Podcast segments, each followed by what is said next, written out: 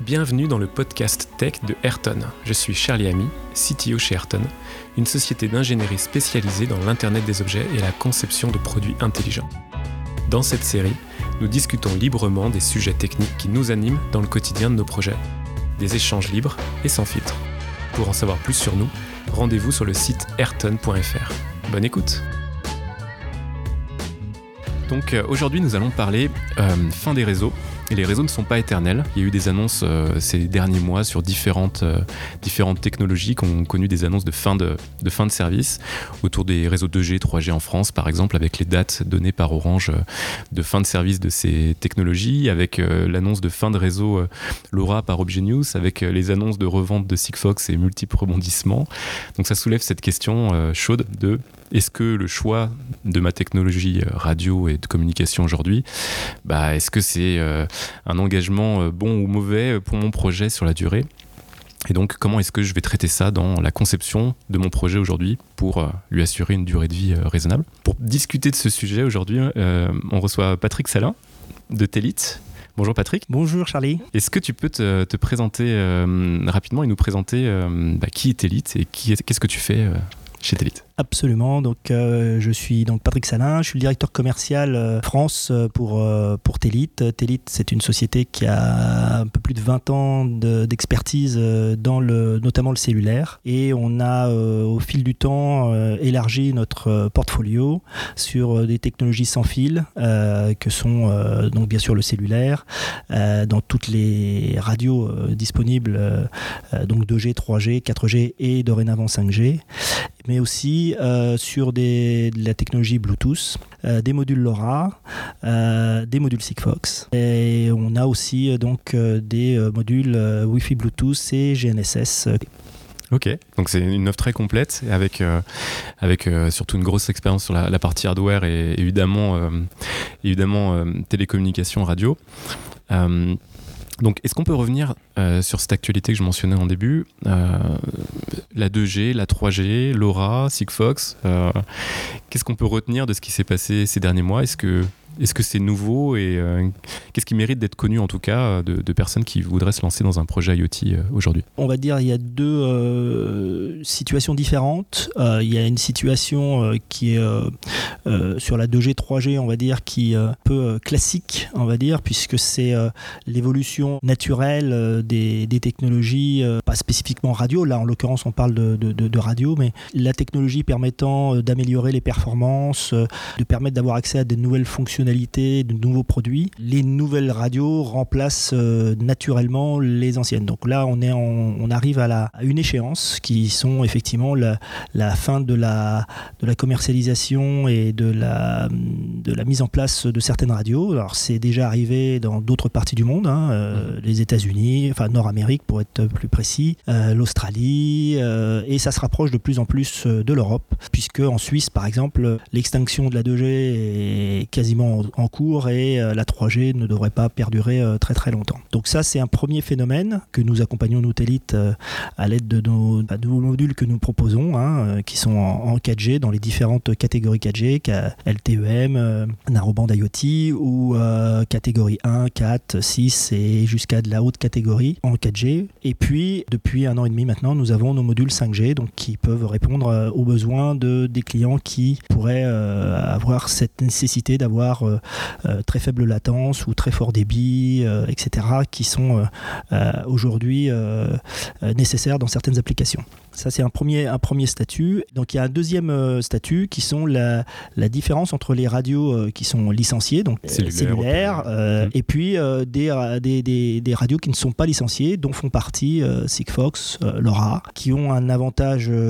très important en termes économiques, puisque que ce soit les, la, la partie hardware modules qui permettent, euh, qui sont installés dans les, les produits, les coûts de, communication euh, sont très en dessous de mmh. ceux qui sont pour le cellulaire, mais avec des inconvénients, euh, et on le voit justement, l'actualité l'a mis en évidence ces derniers temps, des, un inconvénient majeur qui est la pérennité, puisque lorsqu'on va s'adresser à ces types de radios non licenciées, c'est souvent un seul opérateur, ou s'il y en a plusieurs, enfin il y en aura rarement plus que deux. Et dès qu'il y en a un qui arrête, on se met effectivement dans une situation un peu inconfortable. Alors Sigfox, la, reprise par une, nouvelle entité ne nous donne pas aujourd'hui une très bonne visibilité sur, sur ce que ce sera demain. L'aura de la même façon, Obgenius pour la France ayant annoncé que dans deux ans, ils ne commercialiseraient plus et qu'en plus ils prennent plus de nouveaux clients à partir de septembre de cette année, enfin de nouveaux contrats plus exactement. Il n'y aura plus qu'Orange euh, qui euh, effectivement euh,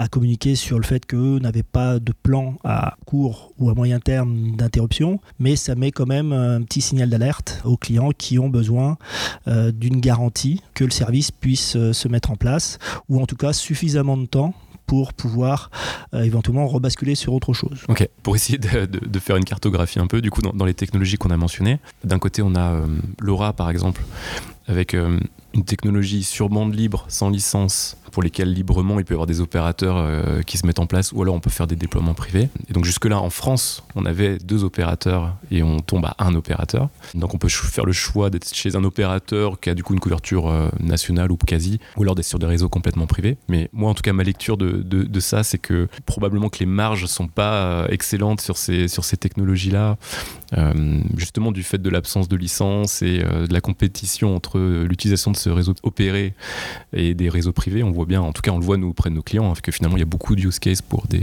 déploiements privés qui probablement mangent euh, sur le, marché que représente euh, ça pour un opérateur. On a Sigfox qui est une technologie pour le coup qui est opérée par un seul acteur, qui était propriétaire et finalement il n'y avait que Sigfox qui opérait ce réseau à l'international et qui a eu des difficultés financières et qui est en, en cours de reprise avec pas encore d'annonce euh, extrêmement claire, mais une annonce de reprise en tout cas. Et euh, de l'autre côté, après, on a ces bandes licenciées qui sont forcément, qui sont propriétés, en tout cas euh, régulièrement les opérateurs, les Orange, les Bouygues et compagnie achètent l'utilisation de bandes de fréquences les opèrent, donc c'est ceux qu'on connaît, les 2G, 3G, 4G, 5G. Enfin, et là-dessus, il n'y a pas de compétition entre. Bah, on passe forcément par un opérateur pour, pour bénéficier de cette connectivité. Quoi. Alors, il y, a un petit complément effectivement euh, à apporter en plus en termes de, risque d'interopérabilité ou de couverture. Euh, c'est que le cellulaire aussi a une couverture mondiale avec plusieurs opérateurs pour chacune, euh, chacun des, territoires. Et ce qui permet de garantir aussi une qualité de service forcément meilleure euh, que lorsque on n'a qu'un seul opérateur euh, ou, même même s'ils sont deux à opérer euh, sur sur leur réseau c'est toujours un peu un peu plus complexe. Donc pour revenir sur sur le point que tu évoquais Charlie sur la partie réseau privé mes commentaires là que, que, je vais partager ne concernent pas cette partie là on met le focus sur la partie opérée. Sur la partie mhm. opérée, parce que sur la partie réseau privé, comme c'est comme son nom l'entend, euh, le, le, dit, euh, c'est privé, c'est un réseau qui va être euh, finalement opéré par le client lui-même. Euh, sur le site ou les sites euh, prévus. Euh, donc la, problématique d'interopérabilité, de couverture, de solvabilité du, de, l'opérateur initial ne, ne, compte pas. À la limite, tant que la technologie elle permet de fonctionner, il n'y aura pas de souci. Et je peux le dire franchement, euh, pour un réseau privé, euh, LoRa, en l'occurrence, est une très bonne solution, voire probablement la meilleure, pour, en termes de sécurité, en termes d'interopérabilité, etc. Par contre, lorsqu'on veut être sur un réseau qui est ouvert, euh, le fait que ce soit un réseau licencié apporte un certain nombre de garanties en qualité de service, en interopérabilité, en roaming, puisque c'est de ça dont on parle lorsqu'on va aller à l'étranger, en aussi en alternative euh, de solutions, puisqu'on parlait tout à l'heure d'opérateurs, mais il y a aussi pléthore de ce qu'on appelle MVNO, qui vont euh, donc euh, brièvement acheter des, des, des, des, canaux de communication auprès de ces opérateurs et vont les recommercialiser auprès de clients X ou Y sur, sur les différents territoires, qui soient des territoires nationaux ou des territoires internationaux. Donc, donc pour, pour, euh, pour creuser sur ces contextes-là, où on, va plutôt être dans la recherche d'un réseau opéré euh, pour avoir euh, des, des engagements de, de, couverture, potentiellement à l'international, etc. donc les clients qui sont face à ce besoin-là, comment, comment ils réagissent à ces annonces et quelle stratégie vous voyez se développer justement pour, bah, pour prendre en compte ces, ces, changements, ce, changement de génération sur les technologies et du coup ces évolutions territoire par territoire de, déploiement. Alors, mm, ils sont inquiets et c'est moi, je trouve que c'est une bonne chose que, les clients s'inquiètent de la situation, euh, car euh, euh, c'est un, peu simple ou simpliste, mais le, fait de... il est important qu'ils prennent la bonne décision par rapport à leur application et la criticité de, des datas qui remontent. Euh, si on est sur, un, sur une application où euh, on vient remonter euh, un niveau ou une position tous les jours, qu'on ait l'information à 10h le matin ou à, ou à 15h, finalement, c'est pas très très grave. Si par contre on est dans, et on a eu le cas nous récemment, d'un client qui est sur une sorte de contrôle d'accès à, distance, euh, avec une personne qui attend qu'on lui valide euh, l'accès. Euh, bah, si on, lui donne l'accès deux heures plus tard qu'il l'a demandé, ça peut être un problème. Donc ça, c'est le, côté criticité de la, du, timing est important. Et lorsqu'on fait le choix d'un seul opérateur, puisque si on va sur un réseau euh, euh, non opéré, euh, on, va, on va être probablement avec un seul opérateur dorénavant, que ce soit Sigfox ou LoRa, on prend ce risque-là. Deuxième, deuxième paramètre important, toujours sur le même sujet, c'est la qualité de service. Ou plus exactement, le garantie du service. Les opérateurs dont on a parlé pour la France, hein, nationaux ou les internationaux, le fait qu'on leur loue, puisque c'est une location, euh, les, les bandes euh, euh, leur sont louées, contre une garantie de service. C'est-à-dire qu'ils sont obligés de garantir des engagements officiels. Absolument, que ça va communiquer. Et ça, on ne l'a pas sur un réseau qui n'est pas opéré aujourd'hui dans, dans, dans, le cellulaire. Il y a un autre facteur, c'est aussi d'améliorer la fiabilité pour permettre effectivement, lorsqu'on a des produits et que soi-même on les commercialise vers d'autres clients, ils vont vous demander à ce qu'ils aient certaines garanties, vous, euh, industriels, de que votre produit va bien faire ce qu'il a prévu de faire dans les conditions réglementaires des territoires prévus. Et ça, le cellulaire aujourd'hui, avec le GSMA, euh, prévoit euh, l'ensemble de ces critères réglementaires. Et personne, ni un opérateur, ni un module maker, ni un chipset maker cellulaire aujourd'hui, ne peut déroger à ces règles-là. Donc on va, on va suivre les releases 3GPP euh, qui vont être édictées et qui permettent effectivement de concevoir les produits, d'une part, euh, de, les de permettre leur interopérabilité avec les réseaux et qu'effectivement l'écosystème fonctionne et soit garanti. Donc là, là, là tu, tu mettais l'accent effectivement sur la, la qualité de service, qui tient autant à la technologie qu'aux engagements même des opérateurs euh, sur ce qu'ils vont garantir. Et tu soulignes que euh, en fonction du use case, c'est une dimension qui, doit être mise en cohérence. Aujourd'hui, j'ai un projet IoT. Où est-ce que je vais pouvoir trouver de l'information à jour sur euh, déjà cette question de la couverture et des engagements de disponibilité de technologie par territoire? Comment, comment est-ce que vous adressez ça? Est-ce que vous, vous savez dresser ces cartographies-là? Est-ce que comment, comment font vos clients Alors, pour s'y retrouver?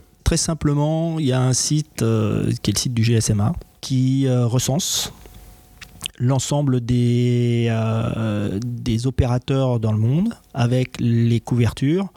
Alors il y a euh, forcément un peu d'inertie entre le moment où l'information est récoltée et l'information où elle est diffusée, enfin entre le moment où elle est plutôt mise en ligne et la, la réalité euh, au T du, de la mise en ligne. C'est-à-dire qu'il peut y avoir un petit décalage puisque le temps qu'il fasse la, mhm qui récoltent l'information, euh, qui la mettent en ligne, bah, il peut y avoir des réseaux qui ont été commercialisés entre les deux. C'est plutôt dans ce sens-là que des réseaux coupés pour l'instant en tout cas. Donc euh, on a euh, les, informations.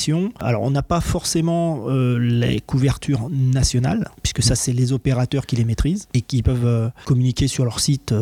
si on va sur le site d'Orange, on a des couvertures. attention, les couvertures en cellulaire sont toujours des couvertures liées aux habitants, non pas au territoire. Ce qui pose un problème dans les solutions IoT. Ah, tu parles des fameux pourcentages, 97%, euh, 98%. Exactement. C'est jamais les territoires ça veut dire que dans des applications rurales, tracking d'animaux, euh, euh, zones euh, d'arrosage, etc., qui peuvent être, ou, ou, dans des zones montagneuses, par exemple, où il y a moins de. Il peut ne pas y avoir plusieurs habitants sur plusieurs kilomètres carrés, mhm. il est certain qu'il y a des zones blanches ce qui peut poser un problème pour des applications IoT. Donc, et c'est là où certains de nos clients mettent en place des réseaux privés. Mhm. Euh, pour couvrir, euh, corriger voilà, ces, ces territoires-là. Donc, ce que nous, on conseille aux clients, évidemment, c'est de faire de la mesure euh, toute bête sur, sur les zones qui sont identifiées comme celles des futures applications. Et si, si évidemment, c'est la problématique se pose, elle peut être corrigée par des, voilà, par des, des solutions un peu plus coûteuses, mais qui, qui, peuvent répondre quand même aux besoins. Ok, donc l'information des, des, déploiements de réseau à l'échelle des pays et des, et des technologies, on va la trouver de manière centralisé au niveau de la GSMA, l'Alliance des opérateurs euh, cellulaires.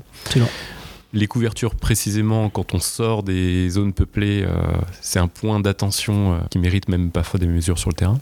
Absolument. Alors du coup, il y a des, réseaux qui sont voués à disparaître, des technologies qui, sont en fonctionnement aujourd'hui et puis qui vont être coupées. Est-ce que vous voyez-vous des, clients du coup qui ont à gérer ce problème d'avoir bah, des déploiements actuels sur de la 2G par exemple en France, dont ils savent déjà que à horizon 2028, si j'ai le bon chiffre en tête, ça pour Orange. Euh, Même 2025. 2025.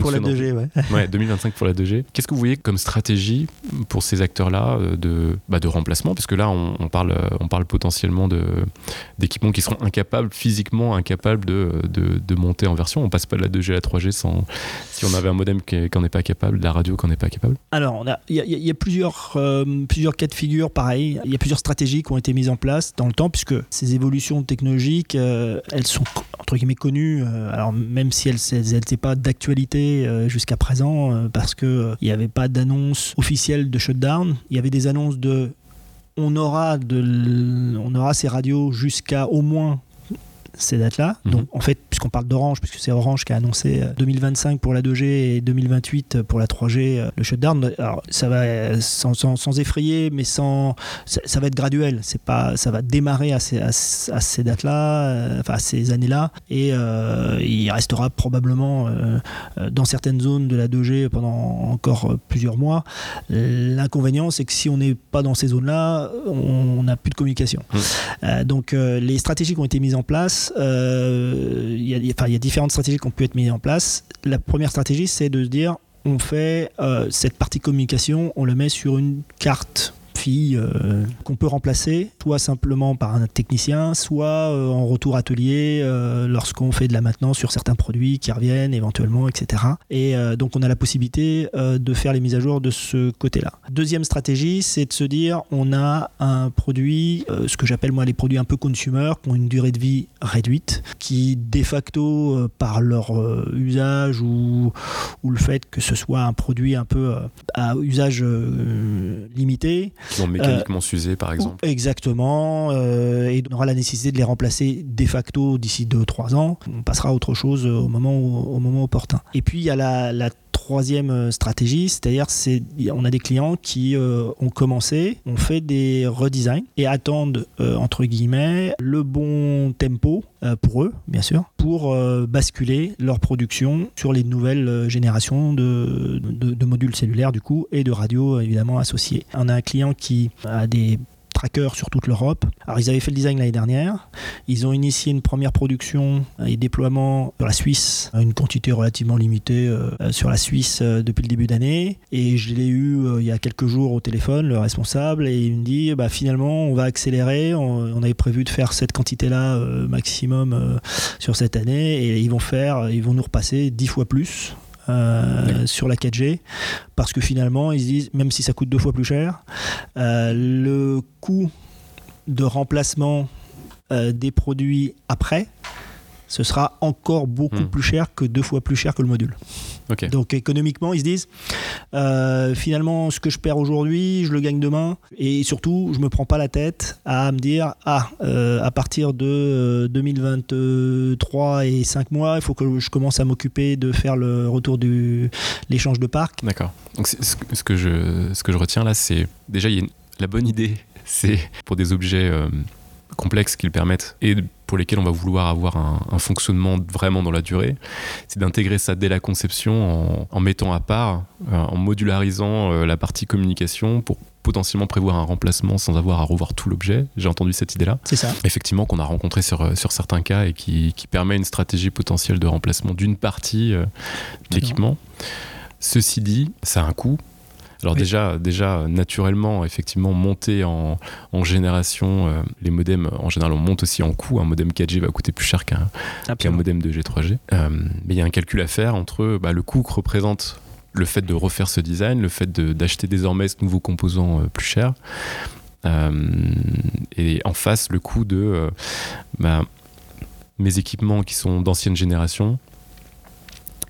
Si je dois aller sur le terrain pour les remplacer, ça, ça représente, ça représente des frais, ça représente des déplacements, ça représente du temps. Et donc peut-être, peut-être que si je fais mon, mon, redesign tout de suite, finalement, je suis gagnant sur la durée. Ou à contrario, peut-être que peut-être que j'ai meilleur compte à attendre qu'une partie du parc euh, reste sur ces anciennes générations. Mais euh, plus longtemps le produit a de durée de vie, quelque part, euh, plus il faut anticiper ce type de situation. C'est-à-dire que si le produit a une durée de vie de 2-3 ans, on peut se dire, bah, c'est pas grave si je m'en occupe pas même économiquement, ça peut être, même être plus intéressant de se dire bah, euh, bah le produit ne marchera pas, il marchera plus. Euh, nos téléphones RTC, hein, euh, typiquement, bah, voilà, à un moment donné, ils ont bien continué à en fabriquer en sachant que le RTC allait s'arrêter. Alors il s'est arrêté moins vite que prévu, mais il s'est quand même arrêté. Par contre, effectivement, je reviens sur mon, petit tracker automobile là.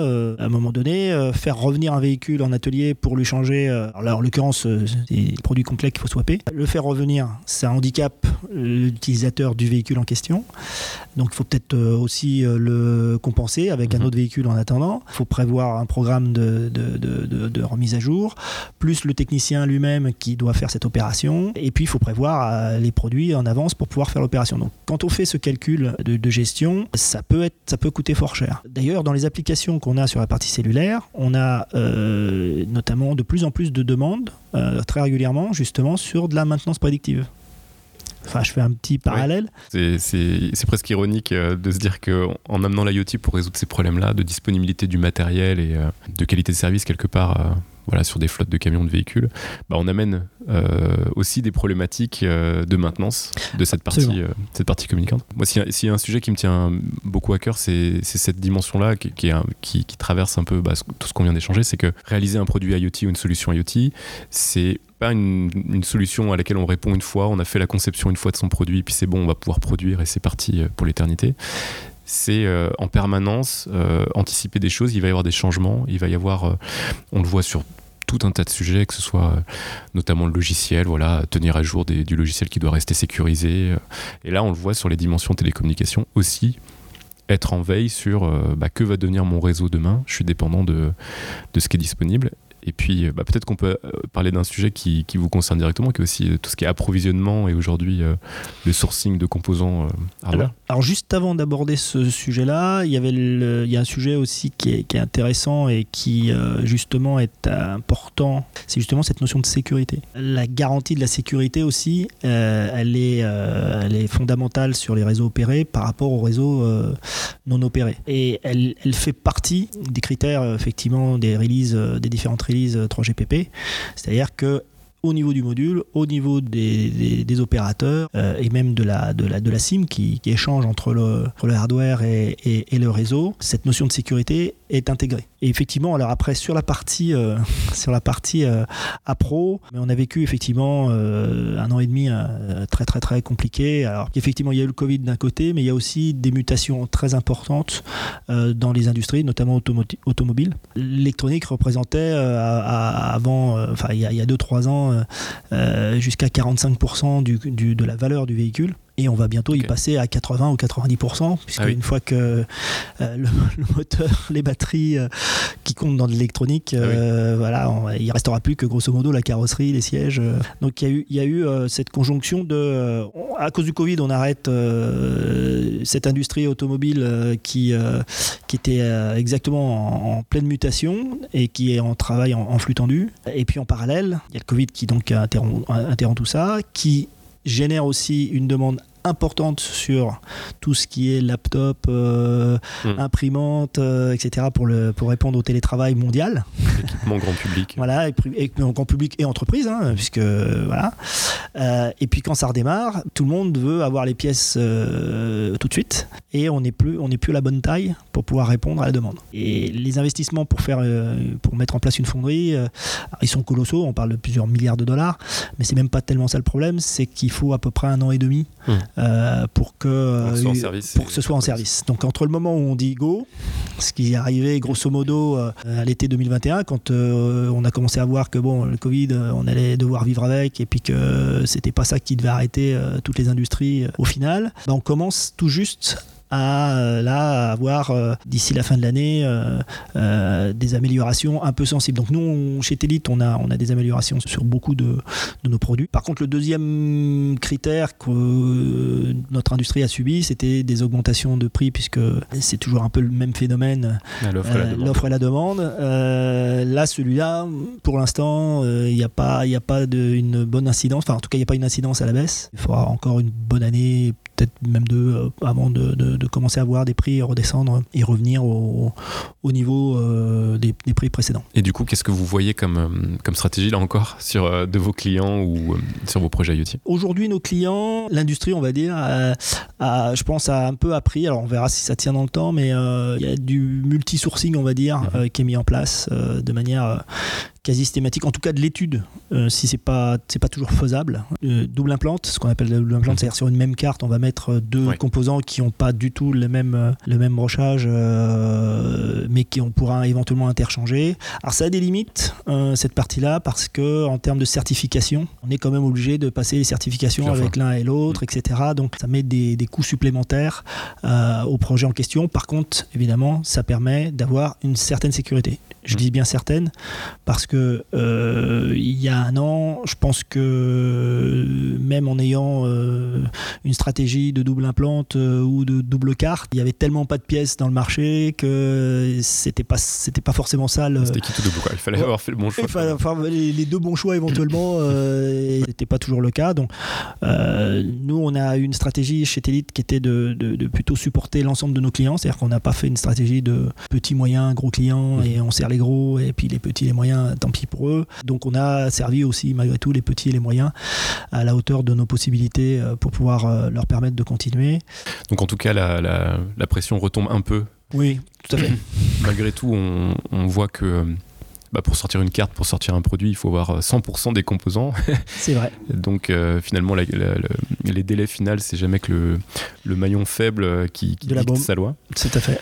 Euh, c'est vrai que nous, on voit, on, on a beaucoup d'activités de redesign de cartes et euh, de- de- d'aller chercher des alternatives. C'est aussi un peu notre particularité, nous, de de- de- de- d'être pas centré sur un seul acteur, mais de travailler avec beaucoup d'acteurs différents, beaucoup de fournisseurs différents. Euh, là encore, euh, comme l'histoire de l'équation sur euh, aller remplacer du matériel sur place, se projeter sur la durée, tout à l'heure dont on parlait d'aller remplacer des parties connectivité ou d'avoir des, stratégies de remplacement à la vue des, des, des de réseaux, l'équation change aussi sur l'investissement en études que je peux faire aujourd'hui pour m'éviter du délai et de la perte sur mes ventes en fonction de la disponibilité des composants. Euh, Il y, a- ça, et, et surtout aujourd'hui, si on veut se garantir le time to market, avoir du, de la multiconception, euh, ça apporte un peu plus de, de souplesse. Ça peut, ça peut effectivement euh, être important. Il y a des, des marchés où, euh, euh, si on loupe le- la date butoir, enfin, euh, je pense à, à, si on est dans le, dans le jouet, comme l'année dernière, si on loupe une- si on loupe Noël, euh, bah voilà, on- c'est à la limite euh, arriver avec le bon produit, tout, tout beau, tout propre, pas cher euh, en, en janvier, euh, euh, finalement c'est c'est- c'est pas bon puisque euh, finalement on aura fabriqué le produit et on pourra pas le vendre. Est-ce que par rapport à cette problématique-là, vous avez vu euh, vos clients changer de stratégie par rapport à la gestion de stock C'est-à-dire, est-ce que, est que euh, les clients sont demandeurs de faire du stock euh, et, dans, quelle mesure par rapport à ce qui se faisait avant? Faire du stock, euh, non. Par contre, enfin, ils sont pas plus demandeurs de faire du stock qu'ils ne l'étaient précédemment. Par contre, ils y ont été contraints. Pour l'élément que tu donc, enfin, auquel tu faisais allusion, c'est-à-dire que euh, les défaillances de certains, de certains fournisseurs, j'entends, hein, mmh. euh, ont fait que bah, ils ont reçu euh, 95% de la baume qu'ils pourraient produire s'ils avaient les 5% manquants. Et, malheureusement, effectivement, ces 5% les, les mettent dans l'embarras. Donc nous, on a eu euh, des cas de figure où on a encore d'ailleurs des cas de figure de clients qui nous disent euh, ah ben on souhaiterait décaler euh, notre livraison de, de 3 semaines, un mois, etc. Donc nous, on n'est pas contre, à partir du moment où il y a suffisamment de temps à l'avance, on est alerté suffisamment à l'avance pour pouvoir le faire. La seule, le seul inconvénient que moi je mets en avant, c'est attention, il y a un risque, puisqu'on n'est pas quand même en, pleine disponibilité. Euh, si vous décalez votre, euh, votre demande euh, et qu'on a un client, nous, qui est en urgence dessus, il est fort probable qu'on va se servir de vos pièces pour pouvoir le satisfaire. D'accord. Donc, Donc, du coup, parfois, le client dit non, non, bah finalement, je vais pas prendre le risque parce que sinon après c'est euh, l'enchaînement euh, vicieux. Euh, c'est-à-dire que quand il reçoit les pièces qu'il attendait, nous on lui dit bah on peut pas vous livrer maintenant, on vous livrera dans trois semaines. Et puis bah ça, ça continue à tourner comme ça, il peut jamais produire. Vous observez des décalages de commandes parce que des clients savent qu'ils ont déjà du retard sur d'autres pièces et du coup veulent aligner Exactement, exactement pour éviter. Enfin c'est pour des questions de trésorerie, hein, mm. toute bête. Hein. c'est-à-dire qu'effectivement nous, le, en tout cas sur notre partie module cellulaire, c'est très souvent une partie chère de la baume. Mm-hmm. Donc s'ils peuvent s'éviter de, la stocker pendant des mois. ils, en font au moins la demande. Bon, et puis bah, bah pour terminer, c'est quoi le futur? C'est quoi les sujets de demain euh, de votre côté? Est-ce que la 5G, par exemple, est-ce que c'est un, un, sujet central? Alors carrément, on a déjà des modules 5G euh, depuis un an et demi euh, qu'on commercialise. Les réseaux IoT, hein, j'entends 5G, sont pas encore déployés de manière très importante dans le monde entier. en plus, sur la 5G, il y a des particularité, euh, même chez les opérateurs, notamment en France, euh, entre ce qu'on appelle la 5G standalone ou la non standalone.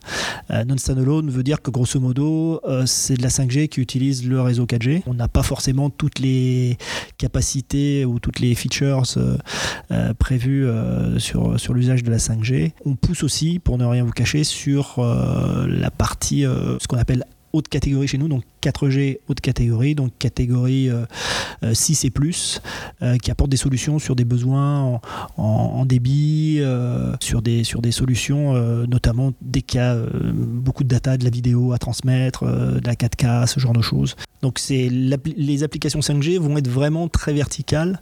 On pourra faire éventuellement, enfin, je te propose, Charlie, de, de, faire quelque chose de, très spécifique, ouais, parce que c'est vrai que c'est voilà tellement à, à expliquer à présenter à, sur, la, sur la 5G. Euh. Bon, bah c'est noté.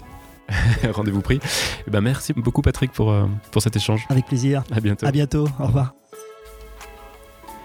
Voilà, cet épisode est terminé. Nous espérons qu'il vous a plu. Si c'est le cas, partagez-le sans retenue autour de vous. Nous sommes très curieux de vos retours sur ce nouveau format et de poursuivre le débat sur les sujets abordés. N'hésitez pas à prolonger la discussion avec nous sur les réseaux ou à nous écrire sur contact.ayrton.fr. Si vous aussi êtes un ou une passionné de la conception de produits intelligents et seriez intéressé de rejoindre nos équipes, sachez que nous recrutons régulièrement de nouveaux ingénieurs, notamment sur toute la partie Linux embarquée. Contactez-nous pour en savoir plus. On se retrouve bientôt pour un prochain épisode. Bonne journée et à très vite